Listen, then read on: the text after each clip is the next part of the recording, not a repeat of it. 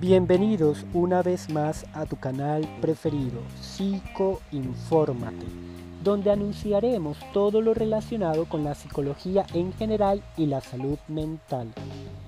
En el día de hoy tenemos una temática muy especial que ha causado efectos a nivel psicológico, social y económico, como lo es la COVID-19. Específicamente vamos a hablar de un fenómeno que se ha consolidado desde lo coloquial como la COVID psicológica. Para ello tenemos dos invitadas especiales como lo son la doctora Keila Rada y María Jiménez. Inicialmente estaremos escuchando la intervención de la doctora Rada. Adelante.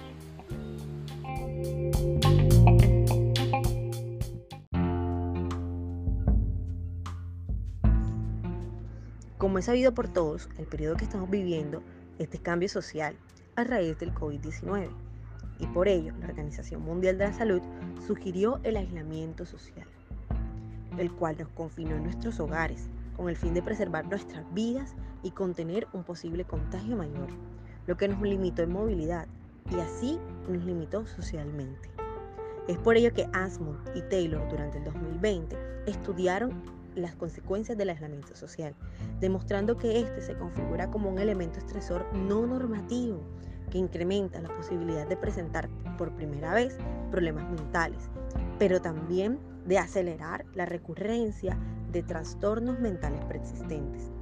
Es por ello que se vuelve necesario la conversación alrededor de este tema, y no solamente para los que estudian o trabajan en el área de la salud mental, sino para todos, ya que esto puede generar un impacto a largo plazo en cualquiera de nosotros o en las personas que amamos.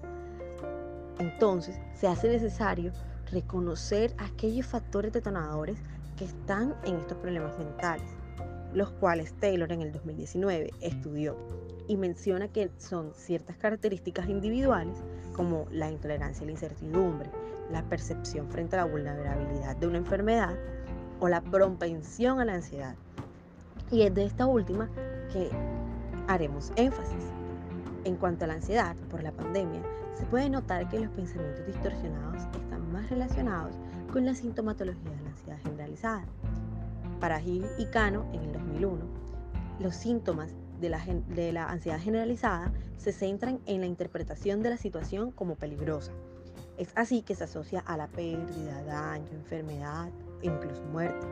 También se relaciona con la insuficiencia del control interno y externo de las circunstancias distribuidas en el miedo ya sea a un daño físico, mental o a la frustración e incapacidad de afrontar las dificultades y a todo ello se le suma una preocupación excesiva por los hechos.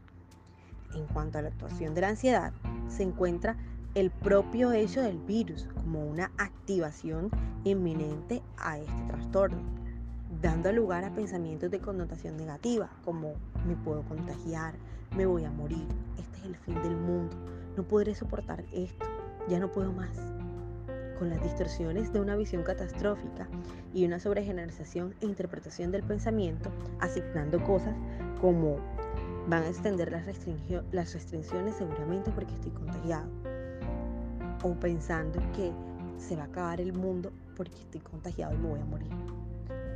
E incluso asegurando que estamos contagiados cuando realmente no tenemos nada generando fuertes respuestas emocionales frente a los pensamientos negativos y distorsionados que no son reales, dando como resultado conductas disruptivas y ansiosas que pueden terminar en un ataque de pánico y somatización de síntomas. Seguramente hemos escuchado y conocido personas que están sanas, pero al estornudar o toser por algún hecho aislado que no tiene nada que ver con el contagio del COVID, inician una consideración de que sí lo tienen e incluso exageran síntomas, hacen una hipervigilancia de su estado de salud y somatizan todo esto, llevándolo a una enfermedad por somatización y no a un COVID-19. Es precisamente por esto que nuestra compañera María nos viene a hablar de este tipo de personas y sobre todo de lo que conlleva la somatización de síntomas y exageración de estos.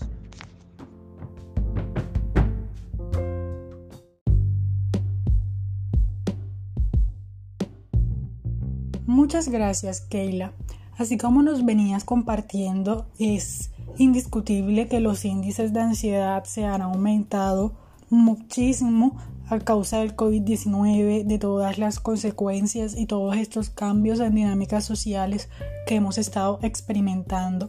La somatización es una de estas consecuencias y cada vez se puede encontrar más en la población.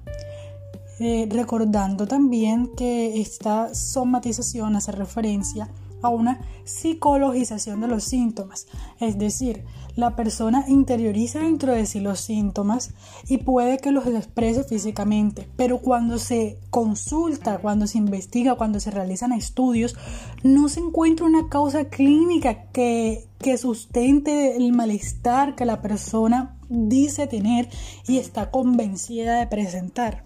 Entonces, he aquí la gran preocupación a nivel de salud, a nivel de salud mental que, que podemos encontrar en todo esto. Una de las causas, o, digamos que las somatizaciones, tiene unos tintes bastante marcados por la ansiedad que, que se puede encontrar en las personas que pueden manejar en estos momentos de crisis. Digamos que cuando yo siento que no tengo recursos para afrontar lo que mi contexto me está brindando o cuando lo que está pasando en el exterior sobrepasa los recursos personales que yo presento, eh, puede, puede darse una somatización. Es decir, yo puedo pasar todo mi malestar emocional, toda mi carga hacia síntomas físicos, hacia enfermedades. Puedo pensar, puedo tener la creencia certera que presento un cuadro de, enfermedad que en estos casos pues vendría siendo el COVID-19, que es lo que tenemos pues más presente y, y preciso de lo que estamos hablando en este programa. Entonces, esa, esa carga emocional, como les venía diciendo, nos crea estos síntomas que no son en verdad coherentes con el funcionamiento de nuestro organismo.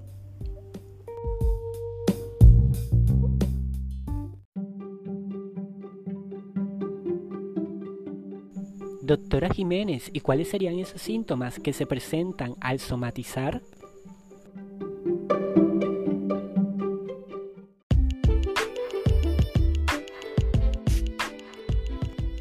Dichos síntomas pueden ser dolores, no me duele la cabeza muy frecuentemente, tengo un dolor en la espalda que es lo más propio del estrés, por así decirlo.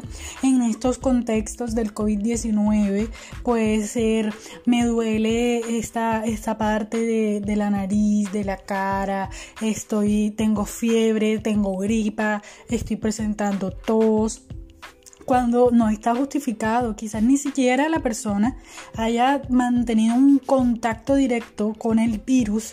Quizás la persona se esté manteniendo aislada en su casa y aún así tenga esta preocupación constante, reincidente por presentar estos síntomas que van creados por la misma ansiedad generada por el contexto.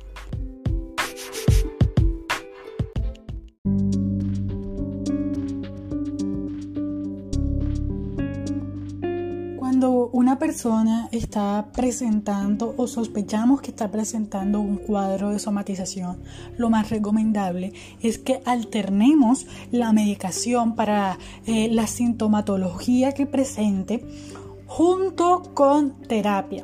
Y en estos casos, lo más recomendable podría ser una terapia psicológica bajo el modelo cognitivo-conductual, dado que de esta forma es propio que el paciente logre una comprensión o que el paciente eh, analice, logre crear una conciencia sobre su malestar y la predominancia psicológica que tiene este malestar dentro de ella.